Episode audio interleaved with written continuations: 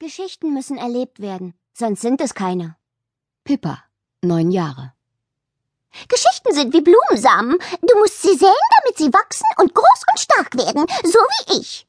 Emilia, 741 Jahre.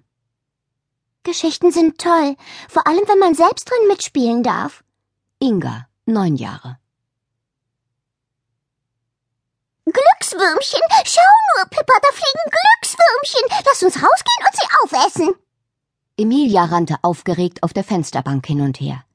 Unwillig guckte ich von meinem Buch hoch und sah nach draußen. Erstens heißen die Dinger Glühwürmchen, zweitens esse ich keine Käfer und drittens ist es gleich halb zehn in der Nacht. Auch nicht, wenn Glückswürmchen fliegen? Nein, auch nicht, wenn Glühwürmchen fliegen. Und wir essen sie auch nicht? Nein. Auch nicht gegrillt? Nein.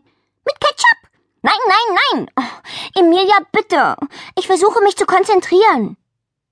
Ich deutete auf das aufgeschlagene Tagebuch vor mir. Ich habe mein Ehrenwort gegeben, alles aufzuschreiben, was wir zusammen erleben. Pah! Dafür müssen wir erst einmal etwas erleben, sonst kannst du ja gar nichts schreiben, rief sie und sprang von der Fensterbank auf meinen Schreibtisch und dann auf mein Bett. Sie stapfte über meine dicke Daunenbettdecke ans andere Ende zum Nachttischschränkchen. Bei einem Wesen, das nicht größer ist als 30 Zentimeter, sieht es aus, als würde es sich durch Tiefschnee kämpfen. Wir könnten die Uhr einfach umstellen auf, na sagen wir, auf halb sieben. Ihr Finger zeigte auf meinen Wecker. Emilia, du nervst. Wenn wir die Uhr zurückstellen, dann dreht das noch lange nicht die Zeit zurück. Sei doch bitte einmal vernünftig. Emilia sauste über das Bett zurück und kletterte die kleine Leiter hoch, die ich für sie aufgestellt hatte. Nun stand sie auf meinem Schreibtisch und stemmte die Hände in die Hüften. Hm. Ich bin nicht vernünftig. Ich bin nämlich keine Nymphe, sondern eine Elfe, falls du das schon vergessen hast. Pippala Pip.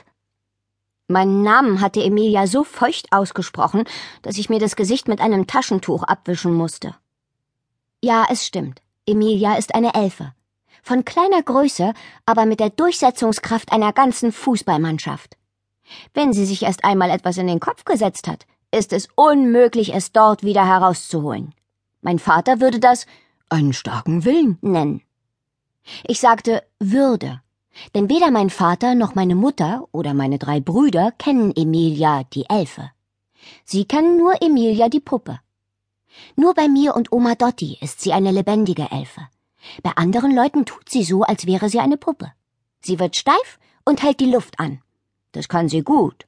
Schließlich hatte sie 741 Jahre Zeit, es zu üben. So alt ist sie nämlich, obwohl man ihr das Alter nicht ansieht. Emilia habe ich von Oma Dotti geschenkt bekommen. Und die ist eigentlich nicht meine richtige Oma. Ich habe sie bei einem Malkurs kennengelernt, den meine Mutter im Altersheim gegeben hat. Sie ist 81 Jahre alt, sitzt im Rollstuhl und ist immer sehr lustig, obwohl sie nicht mehr laufen kann. Sie ist die lustigste Oma, die ich kenne. Nein, wir gehen nicht raus zum Glückswürmchen grillen, Emilia, sagte ich und versuchte genauso entschlossen zu schauen wie sie. Ach, du mit deinem blöden Vernünftigsein! Sie spuckte diesen Satz regelrecht aus, und ich hielt mir vorsorglich das Taschentuch vors Gesicht. Du redest schon genauso wie die Erwachsenen. Zu viel Vernunft kann krank machen, sogar erwachsene Menschen. Das Gesicht friert ein und man kann nicht mehr lachen, auch wenn man es sich noch so sehr wünscht. Beleidigt ließ sie sich auf die Fensterbank plumpsen. Chronische Übervernünftisitis heißt die Krankheit. Dagegen helfen weder Tabletten noch Spritzen. Auf Emilias Gesicht breitete sich ein Grinsen aus, und ihre Augen begannen gefährlich zu funkeln. Da hilft nur die weltberühmte emilianische Kitzeltherapie. Sie war so schnell, dass ich mich nicht mehr verstecken konnte. Mit ihren kleinen Händchen kitzelte sie mich zuerst unter dem Kinn und dann unter den Arm. Ich lachte mich kringelig, bis ich zusammen mit Emilia vom Stuhl plumpste und auf dem Boden landete. hör auf, hör auf! war das Einzige, was ich herausbrachte. Dann gehen wir aber raus, rief sie. Ich bekam fast keine Luft mehr. Nur wenn du mich in Ruhe lässt. Ja, ich hab gewonnen! Meine Therapie war erfolgreich! Die Patientin ist geheilt! jubelte sie und ließ endlich von mir ab.